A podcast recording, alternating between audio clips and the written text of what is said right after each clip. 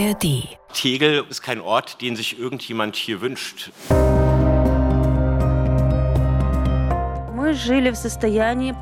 Wir lebten in ständigem Stress, immer unter psychologischem Druck. Wenn wir irgendwas nicht richtig gemacht haben, wurde uns sofort klargemacht, ihr fliegt hier raus und könnt unter der Brücke schlafen wie Obdachlose. Ich verstehe wirklich nicht, warum es notwendig ist, Männer und Frauen im gleichen Boxen, sogar in gleichen Betten schlafen zu lassen. Das ist mir unverständlich. Selbstverständlich, bei einer Einrichtung dieser Größenordnung läuft nicht immer alles rund, aber wir zerren jeden Tag darum, dass es runder läuft. Das sagt Marc Seibert, der künftige Präsident des Landesamts für Flüchtlingsangelegenheiten in Berlin, kurz LAF. Es geht um Tegel, um die Notunterkunft dort, wo Geflüchtete auf immer engerem Raum zusammenleben, unter immer schlimmeren Bedingungen und eben auch immer länger leben müssen. Zuletzt führte das immer wieder zum Knall. Wir gucken uns das jetzt genauer an. Willkommen zur Spreepolitik, dem landespolitischen Podcast von RBB24. Ich bin Angela Ulrich und grüße Sie. Und bei mir sind Franziska Hoppen und Thorsten Gabriel aus unserer Landespolitikredaktion. Hallo, ihr beiden. Hallo. Hallo. Franziska, du hast eine Ukrainerin begleitet, die lange in Tegel gewohnt hat, gehaust hat, muss man ja fast sagen. Was mhm. hat sie erlebt?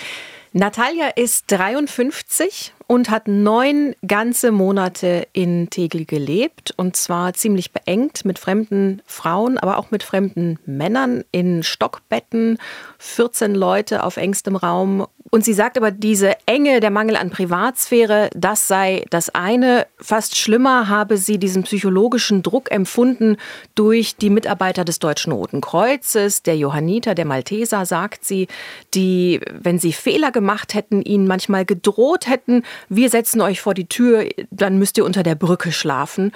Aber es habe auch immer wieder Konflikte mit dem Sicherheitsdienst gegeben, der, sagt sie, die Befugnisse übertreten hat, sie da manchmal nicht auf die Toilette gelassen hat oder dann die Leitung geholt hat. Angeblich hätten die Ukrainer die Sicherheitsleute beleidigt, dabei verstehen die gar kein Ukrainisch. Und sie sagt, das hat also permanent irgendwie zu Druck geführt und sie ist einfach dankbar, dass sie jetzt da raus ist. Das war ja auch Thema im Integrationsausschuss. Du hast dem auch gelauscht, Thorsten. Hast eben, als wir anfangen wollten zu sprechen, auch gesagt, ich komme hier mit all meinen Emotionen an. Was sind da deine Emotionen? Was hast du da gehört? Naja, ich glaube, man konnte sehr gut nachempfinden, das, was du, Franziska, gerade beschrieben hast von der Ukrainerin und das, was sie dort erlebt hat auf der einen Seite. Auf der anderen Seite bekommt man auch ein sehr gutes Gefühl dafür, dass auch diejenigen, die dort 24-7 ihren Dienst tun auf Seiten der, der Hilfsorganisationen, dass die natürlich auch an ihren Belastungsgrenzen, an ihren emotionalen Grenzen sind. Äh, wenn wir uns das vorstellen, äh, diese wirklich äh, riesigen Hallen und dann sind da eben so viele tausend Menschen ohne eine Privatsphäre. Ähm, auch eine Ukrainerin, die selber seit sieben Monaten in Tegel lebt, die war auch im Integrationsausschuss und hat das dort geschildert. Eben genau diese Boxen quasi mit fünf Doppelstockbetten, zehn Leute, die leben da. Du hast keine Tür, du hast nur einen Vorhang. Ähm, da gibt es zwei Meter hohe Trennwände, aber nach oben offen. Das ist quasi Messebau, kann man sagen. So und da ist dann klar, glaube ich, dass das sehr, sehr schwierig ist. Und zwar nicht nur, weil man auf engem Raum lebt, sondern man muss sich vorstellen, da findet das gesamte pralle Leben einer kleinen oder auch Großstadt irgendwie statt. Das heißt, man hat dort Familien, man hat Junge, man hat Alte, man hat Menschen mit chronischen Erkrankungen, dort kommen Kinder zur Welt oder zumindest sind werdende Mütter, die müssen dann ins Krankenhaus gebracht werden. Es wurde der Fall geschildert im, im, im Ausschuss ähm, von Seiten des Flüchtlingsrates, glaube ich, die sagten, da gab es den Fall, dass Frauen, die gerade entbunden hätten, nach drei Tagen mit ihren Kindern wieder zurück in so eine Box gelegt wurden mit, mit drei fremden, fremden Männern, äh, wo man sagt, das, das geht eigentlich gar nicht. Das wurde dann nachher im Ausschuss teilweise von Seiten derjenigen, die mhm. da Verantwortung tragen, ein bisschen ähm, relativiert oder gesagt, nee, nee, das ist jetzt nicht der der, der, der Standard. So, man kann es nicht verhindern, aber es kommt halt vor. Aber man kann sich sofort vorstellen, wie schwierig, wie angespannt, auch emotional schwierig diese Situation ist und wie sehr man selber eigentlich sich kaum vorstellen kann, eine Woche irgendwie so auszuhalten. Ursprünglich war das ja mal gedacht für drei ja. Tage und mittlerweile leben die Menschen sechs, sieben, acht, neun Monate dort. Ja. Und die Ukrainerin im Ausschuss erzählte auch, es gibt so wenig Privatsphäre, sie kann sich nur in der Dusche umziehen. Zieh dich mal neun Monate lang immer nur in der Dusche um. Ja. Ähm, dass es mittlerweile Ratten und Mäuse gibt, weil die alten Leute beim Essen ihr Tablett mit aufs Zimmer nehmen, weil die nicht so schnell sind und dann das Essen vergessen und dann riecht alles und äh, das Ungeziefer kommt. Also, und, also schwierige mh. Zustände, wenn ihr noch mal kurz sagt, wie viele Menschen leben da im Moment, dass wir noch mal so eine Größenordnung haben? Also ich habe gestern noch mal die ganz frischen Zahlen vom LAV bekommen und in Tegel leben 5040 Menschen und es gibt immer noch 602 freie Plätze und die Kapazität soll ja auch auf 7000 Plätze hochgeschraubt werden. Was eben noch dazu kommt, ist, das spielte gestern im Ausschuss auch eine Rolle, ist, wir befinden uns halt in Tegel auf diesem Flughafengelände, was jetzt ja nicht direkt in der Stadt liegt, sondern es ist etwas abgeschieden. Es ist ein bisschen so eine, eine Stadt für sich. Die ist zwar mit einem Bus angebunden, aber auch das wurde immer wieder bemängelt, dass im Grunde Annemarie Braun, genau, von, von Schöneberg, Schöneberg hilft, hilft, nennt es immer gerne den Hämorrhoidenfortsatz Berlins, weil du tatsächlich erst mit dem Shuttlebus zur Jungfernheide musst und dann von dort mit den BVG-Angeboten ja. weiter. Und viele Menschen haben und einfach gar kein BVG-Ticket, also die kommen gar nicht mhm. wirklich in Also da stehen ganz viele praktische Fragen. Integriert ist da niemand im Prinzip. Schwierige Situation. Es gab ja auch zuletzt Massenschlägereien, mhm. immer mal wieder hat es geheißen.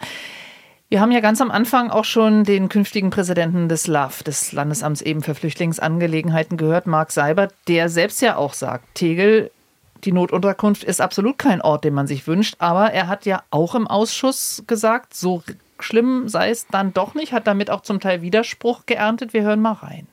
Selbstverständlich gibt es ein Kinderschutzkonzept und ein Gewaltschutzkonzept in Tegel. Selbstverständlich haben wir dort Kinderbetreuung. Wir haben dort eine Arztpraxis von 8.30 Uhr bis, Frau Thum, da helfen Sie mir, ich glaube 22 Uhr sind die Sprechzeiten täglicher Zugang zu einem Kinderarzt natürlich wird zu Fachärzten weitervermittelt. Ich habe nicht äh, so eine ärztliche Versorgung für mich. Ich habe nicht so eine ärztliche Versorgung für mich, sagt der LAF-Präsident. Ähm, wie waren die Reaktionen? Haben alle einmal geschluckt? Ja, ich muss sagen, ich habe auch gezuckt. Also man sitzt ja, die Presse sitzt ja hinten im Raum, äh, Beim man Ausschuss hat den Laptop da. im mhm. Ausschuss, man, man tippt so mit und es gibt so Sachen, die nimmt man so mit, dann denkt man, ups, da ging so innerlich der Alarm hoch und dachte, was war das jetzt gerade für ein Satz? Und der wurde dann eben auch von den Parlamentariern entsprechend aufgenommen. Du hast das ja auch gehört. Das habe ich äh, nicht mehr gehört, weil ich direkt nach der Anhörung raus musste. Hm. Aber ich habe dabei an die Gespräche gedacht, die ich mit dem Flüchtlingsrat vorab geführt hatte, mit Schöneberg, mit Moabit Hilf, die sagen, die Menschen kommen teilweise mit dem Bus eben runtergefahren zu ihnen, um einen Arzttermin zu machen. Also Anscheinend haben die das nicht mitbekommen da oben, dass es einen Arzt gibt, weil ja. die sehr weit reisen, weil sie nicht mal wissen, wie sie einen Arzt anrufen also sollen. Es, es, gab so zwei Perspektiven. Im, Im, späteren Teil, da musstest du dann schon quasi in den Schnitt für deinen Abendschaubeitrag, ähm, war es dann noch so, dass durchaus auch die Organisationen anerkannten, dass sich in den letzten Wochen die ärztliche Versorgung auf dem Gelände verbessert hat. Das, was von Seiten der Politik, beispielsweise von ihren Oma, von den Grünen kritisiert wurde, dass sie gesagt haben, Herr Seibert, Sie äh, schlagen da doch in die Kerbe eines Friedrich Merz, des CDU-Bundesvorsitzenden, der ja äh, für viel Furore Furore gesorgt hatte mit einem Satz von wegen, ähm, Geflüchtete würden uns die Zahnarzttermine äh, mhm. wegnehmen. Also das kann ja wohl nicht sein. Sie sagen hier ernsthaft, die, die medizinische Versorgung sei besser er hat es dann auf Drängen nachher mhm. relativiert und auch ein bisschen zurückgenommen. Allerdings, man merkt ja trotzdem, da gab es ja auch Cleopatra Tümmler, die Leiterin des Ankunftszentrums dort, die ja auch eben gesagt hat, wir versuchen hier, was möglich ist. Das Ganze nie konzipiert für Dauerwohnen, jetzt ist es das geworden. Insgesamt die Lage der Geflüchteten in Berlin, die wird ja mutmaßlich auch dadurch schlimmer, dass jetzt zum Frühjahr die angemieteten Hostels, Hotelplätze wegfallen werden. Ist das auch Thema Thema gewesen? Wie wird das diskutiert?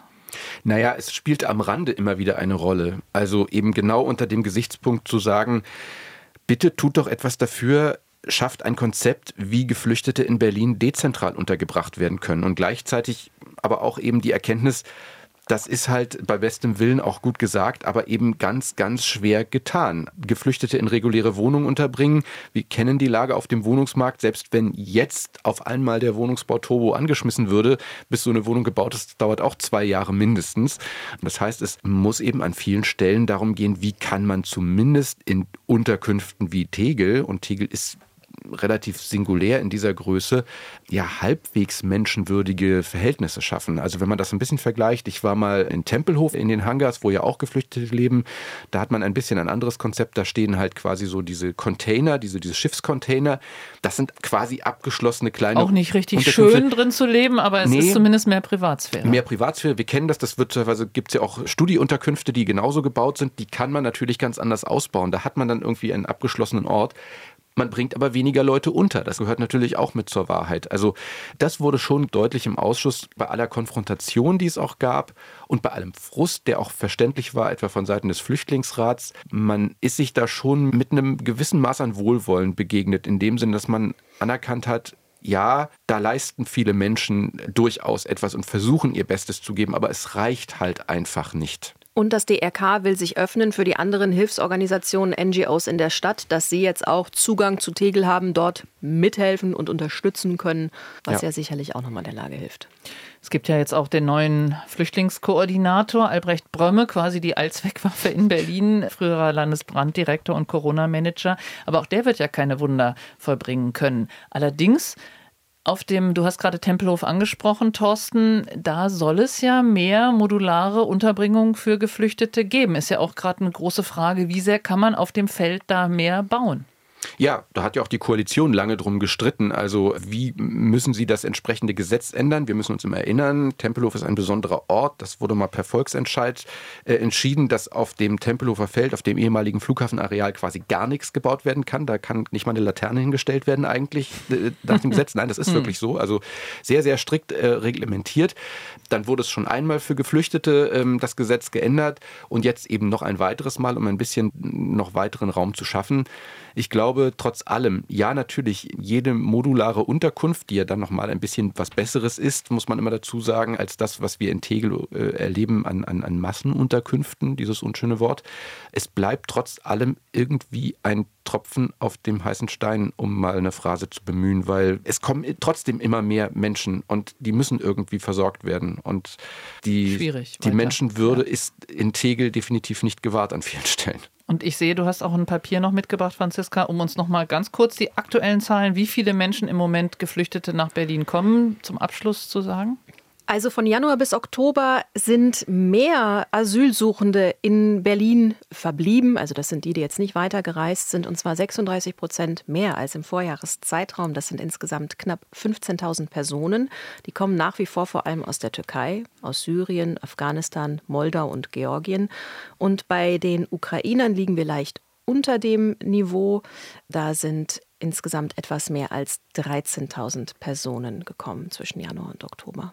Also weiter viele, die versorgt werden müssen. Und wir haben jetzt ja nur von Unterbringung hier erstmal gesprochen. Es geht ja dann auch noch um Integration, es geht um Schulplätze, es geht um Arbeit und, und, und. Also da werden wir uns noch häufiger hier in der Spreepolitik drüber unterhalten. Aber erstmal ganz herzlichen Dank für eure Einblicke, Emotionen und auch Fachwissen, was ihr mitgebracht habt, Franziska Hoppen und Thorsten Gabriel. Ich danke euch herzlich. Gerne. Gerne.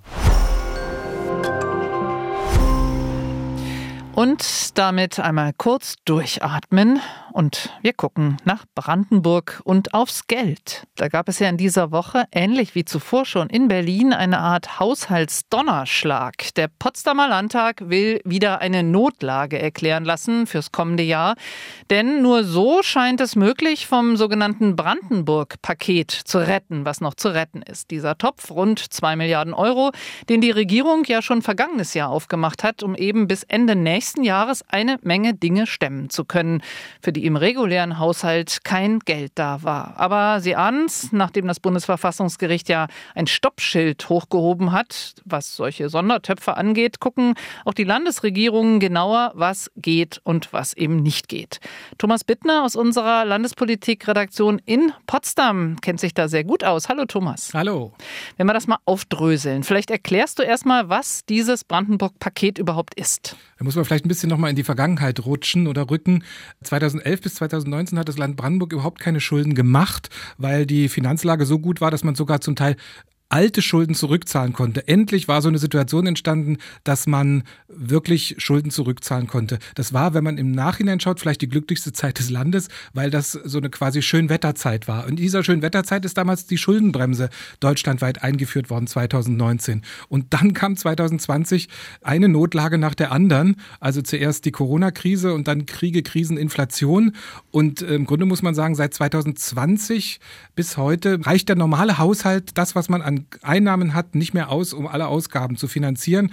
Also gab es schon 2020 bis 2022 in der Corona-Krise sogenannte Rettungsschirme, so hieß das am Anfang, und dann Sondervermögen. Sondervermögen ist auch ja, eine verschwiemelte Formulierung dafür, dass man zusätzliche Kredite aufnimmt. Da waren zwei Milliarden Euro vorgesehen. Die wurden am Ende gar nicht vollständig ausgegeben. So etwa 1,5 Milliarden wurden davon ausgegeben. Da lag die Versuchung übrigens nahe, als dann äh, der Krieg ausbrach, der äh, Ukraine-Krieg, und als zusätzliche Belastungen auf das Land zukamen durch mehr Geflüchtete, durch die Energiekrise, durch die Inflation, vielleicht von diesem Corona-Geld etwas in einen anderen Topf zu packen. Dieser Versuchung hat man widerstanden, sondern man hat gesagt, im Jahr 2022, als dieser Krieg das Thema war, wir erklären jetzt die Notlage für 2023 und 2024. Das erlaubt uns, eine Ausnahme von der Schuldenbremse zu machen. Und dann packen wir ein Brandenburg-Paket zusammen. Wir machen auch keine Mätzchen. Wir nennen das nicht schönes Brandenburg-Gesetz oder krisensicheres Brandenburg-Gesetz. Das Sondervermögen muss man noch mal gucken. Das hatte während der Corona-Zeit doch auch ganz fantasievolle Namen. Brandenburgs Stärken für die Zukunft sichern. So wollte man es gar nicht nennen. Keine Framing-Mätzchen.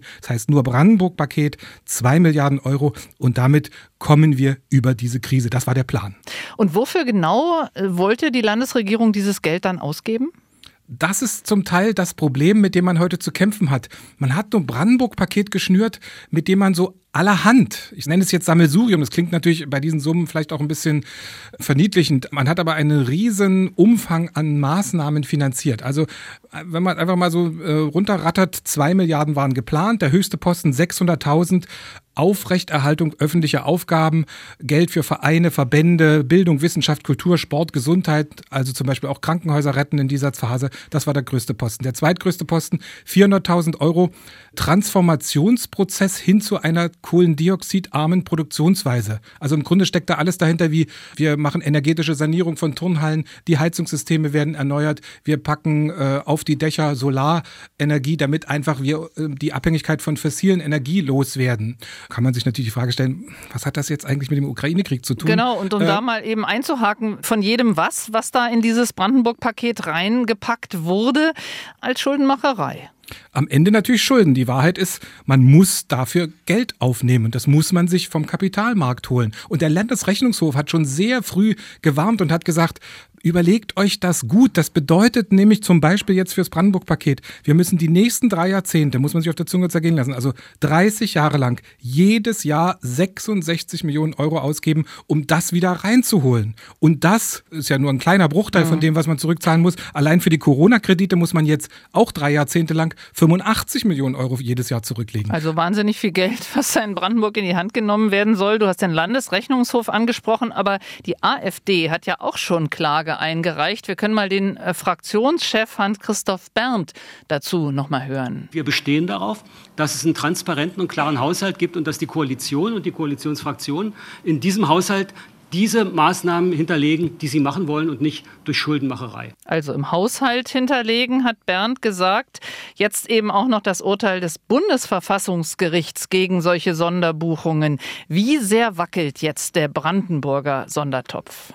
Na, der wackelt offensichtlich mächtig. Man will das Verfahren vor dem Landesverfassungsgericht offensichtlich gar nicht erst abwarten, sondern jetzt vorbeugen. Und äh, deshalb hat man jetzt eben in zwei Schritten sich überlegt, als erstes müssen wir eine Notlage für 2024 nochmal extra erklären. Und zweitens müssen wir uns das Brandenburg-Paket im Einzelnen anschauen und müssen da vielleicht Dinge rausnehmen und sie tatsächlich in den regulären Haushalt packen. Ich würde nochmal ein Argument sagen. Es ist eben in den letzten Monaten wurde immer so argumentiert gegen die AfD, weil sie ja diese Klage eingereicht hat, sie sei ja gegen die Stützung der Krankenhäuser, sie sei ja gegen die beitragsfreie Kita. Das ist alles so unseriös und das ist alles äh, so unsozial. Aber ich finde es auch ein bisschen unseriös, der AfD da was Verwerfliches vorzuwerfen, wenn man selbst die Politik mit unseriösen Mitteln finanziert hat in den regulären Haushalt zurückbuchen, wie du das gesagt hast, was da sich vorgenommen wird. Ist das so einfach? Geht das so einfach? Ja, nein, man muss erstmal gucken, was ist eigentlich das Problem? Und das kommt ja aus dem Urteil des Bundesverfassungsgerichts. Das Bundesverfassungsgericht hat vor allen Dingen zwei Dinge ins Stammbuch geschrieben. Und da muss man jetzt genau hingucken. Das ist das, sind so drei Stichworte, die wir, die ich habe jetzt, habe ich jetzt auch erst im Zuge dieser ganzen Diskussion mir mal genauer angeschaut. Das ist das Wort Jährigkeit, Jährlichkeit und Veranlassungszusammenhang. Jährigkeit und Jährlichkeit kann man sich so ein bisschen denken. Da geht es darum, dass in der Haushaltsführung man für jedes Jahr einen eigenen Plan machen muss und auch immer nur für ein Jahr planen kann und nicht versuchen kann, ach, das, das lösen wir jetzt gleich mal für drei Jahre oder zwei Jahre und jetzt machen wir die Notlage für zwei Jahre. Das kann man vielleicht lösen, indem man sagen kann, wir müssen eine Notlage eben für jedes Jahr extra erklären. Und Veranlassungszusammenhang bedeutet, dass jede Ausgabe aus einem solchen Sondertopf muss in einem Zusammenhang stehen zu dem Grund der Notlage.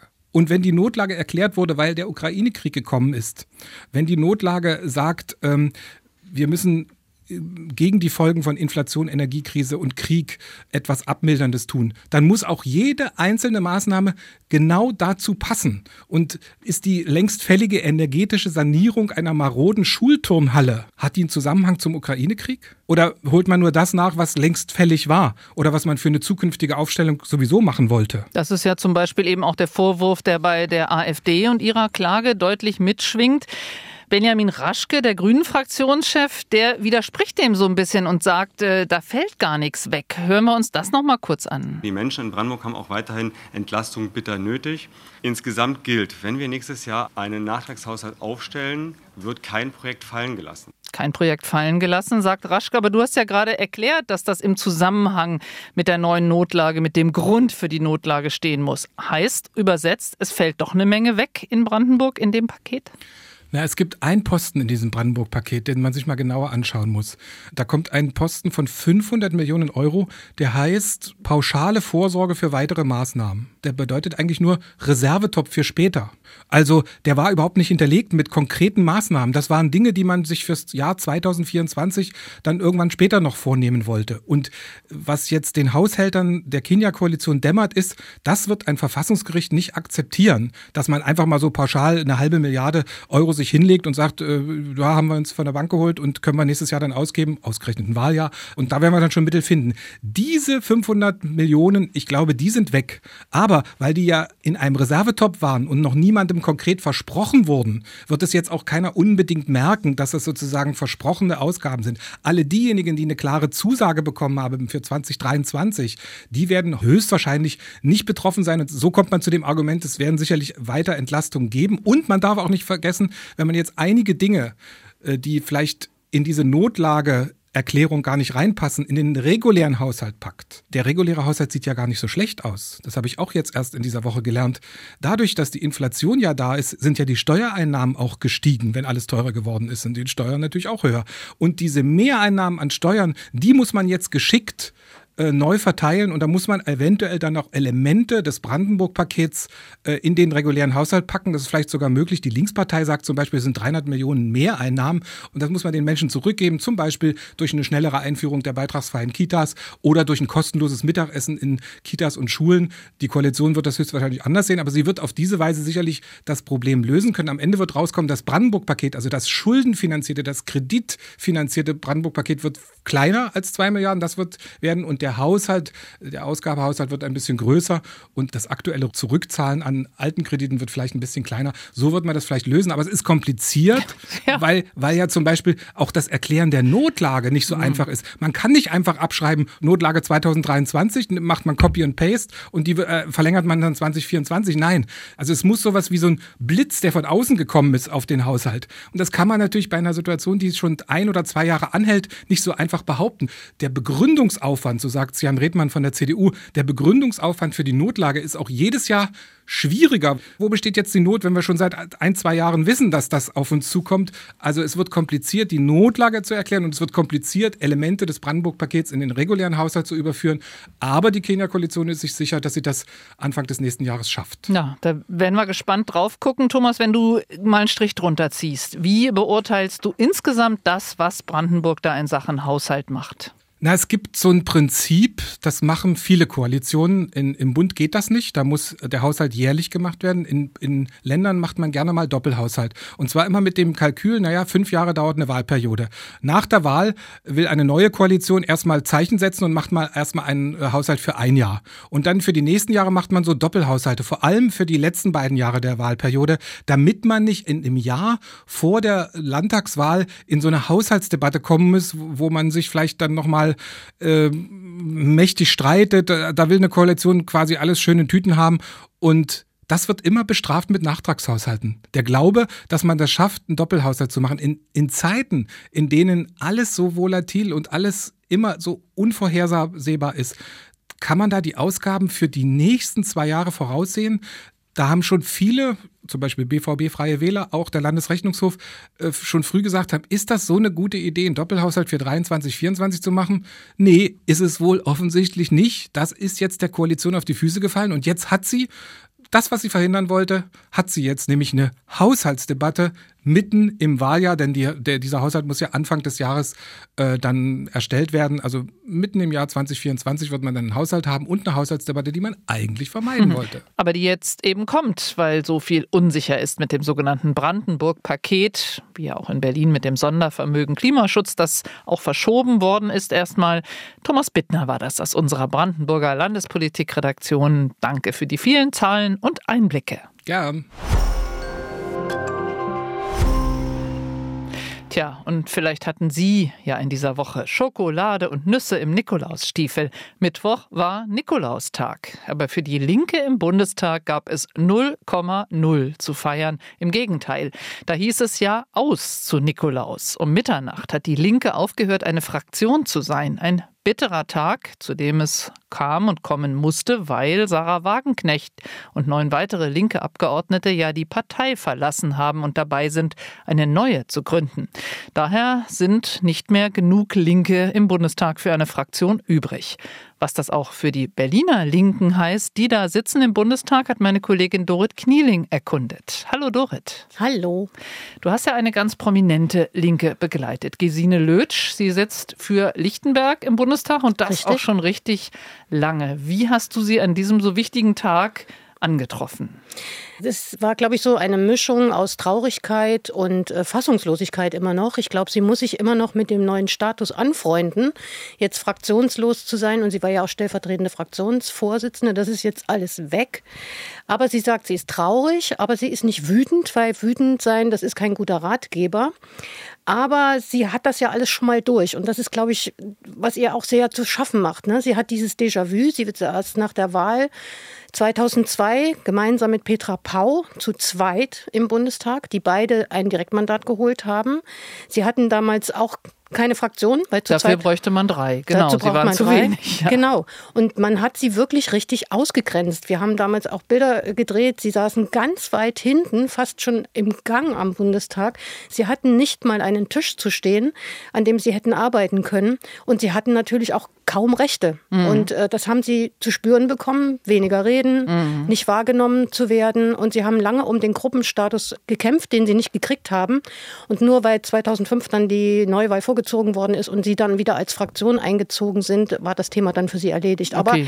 es ist schon für sie sehr bitter. Ja, dann ging es ihnen besser. Sie hat sich auch, Gesine Lötsch, als du sie interviewt hast, Dorit, auch einen ganz interessanten Versprecher geleistet. Ich finde das einen natürlich ganz schlechten Zustand, denn als fraktionslose Abgeordnete, das weiß ich ja aus der Zeit von vor über 20 Jahren, hat man wesentlich mehr Nee, nicht mehr, sondern weniger. Schade eigentlich. Freudscher Versprecher. Wesentlich weniger Möglichkeiten habe, als, als Mitglied einer Fraktion. Wesentlich weniger Möglichkeiten, sagt Gesine Lötsch. Du hast schon ein bisschen angedeutet, dass einem Rechte flöten gehen. Du bist ja mit ihr auch durch den Bundestag gegangen am Mittwoch. Da war sogar die Wand, glaube ich, der Linken nicht mehr da. Vielleicht erzählst du noch mal, was sind das für weniger Rechte, die man dann hat, wenn man keine Fraktion mehr hat?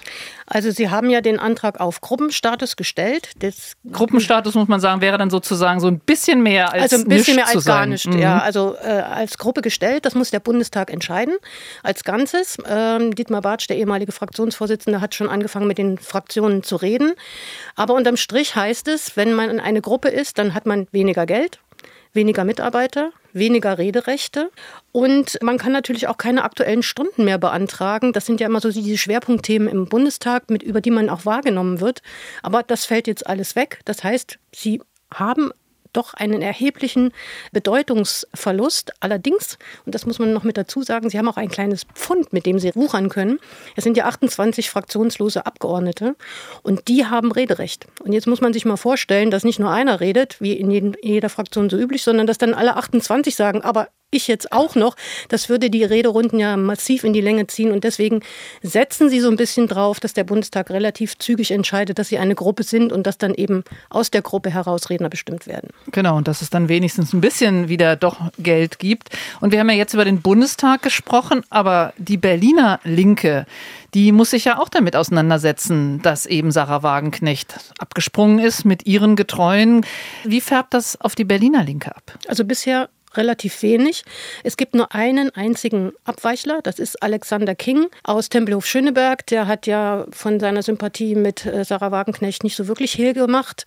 Der ist jetzt mittlerweile aus der Partei und aus der Fraktion ausgetreten und es gibt auch noch einige in der BVV, also in der Bezirksverordnetenversammlung, die äh, die Partei verlassen haben Richtung Sarah Wagenknecht.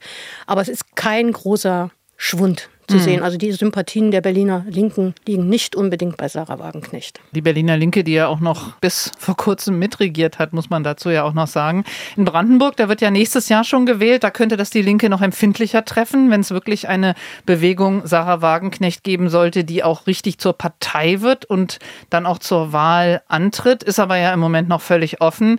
Wie siehst du das für Berlin? Wie spiegelt sich das hier? Na, wir haben ja noch ein bisschen mehr Zeit. Wir wählen ja erst 2026 und dann muss man einfach mal sehen, ob die Partei gegründet wird, wann sie gegründet wird, wie sie zieht und wie sich auch die Linken möglicherweise konsolidieren, nachdem dieser Streit in der Partei ausgeräumt ist. Also ich sehe durchaus ein Potenzial für Sarah Wagenknecht in Berlin, aber wie groß das sein wird, das kann, glaube ich, momentan keiner so wirklich einschätzen. Und Gesine Lötsch, wie hat sie ihren ersten Tag noch weiter verbracht als Fraktionslose? Also sie sitzt noch in ihrem alten Büro und beim Blick äh, in den Plenarsaal kam so ein bisschen Melancholie auf, weil die Linken haben ja da noch äh, ihre Sitzreihe.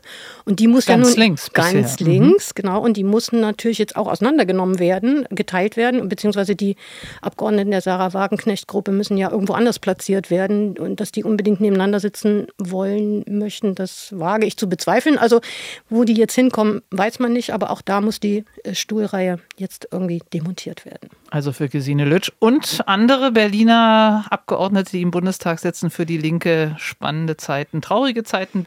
Dorit Knieling hat Gesine Lütsch begleitet. Danke dir. Bitteschön. Und jetzt haben wir über die Linke geredet, ein bisschen allein zu Hause im Bundestag, über Brandenburgs Versuch, eine neue Notlage zu erklären fürs kommende Jahr, um dadurch Geldsorgen zu vermeiden und über die schwierige Unterbringung von Geflüchteten auf dem früheren Flughafen in Tegel. Manches davon wird uns auch kommende Woche begleiten. Unser Ausblick in unter 60 Sekunden von meinem Kollegen Boris Hermel, der die Woche in den Blick genommen hat. In Berlin steht die nächste Woche ganz im Zeichen des Haushalts. Am Donnerstag wollen die Abgeordneten den Doppeletat für 2024 und 2025 endgültig beschließen. Pro Jahr rund 40 Milliarden Euro schwer. Alle Rücklagen sind aufgebraucht. Die Opposition kritisiert, dass Ausgaben von mindestens 4 Milliarden Euro von Schwarz-Rot gar nicht gegenfinanziert sind. Außerdem will die Koalition die Verschärfung des Polizeigesetzes mit mehr Bodycams und längerer Präventivhaft beschließen und den neuen RBB-Staatsvertrag. Vorher am Montag geht es im Parlament auch noch um die Zukunft der elektronischen Akte in der Verwaltung.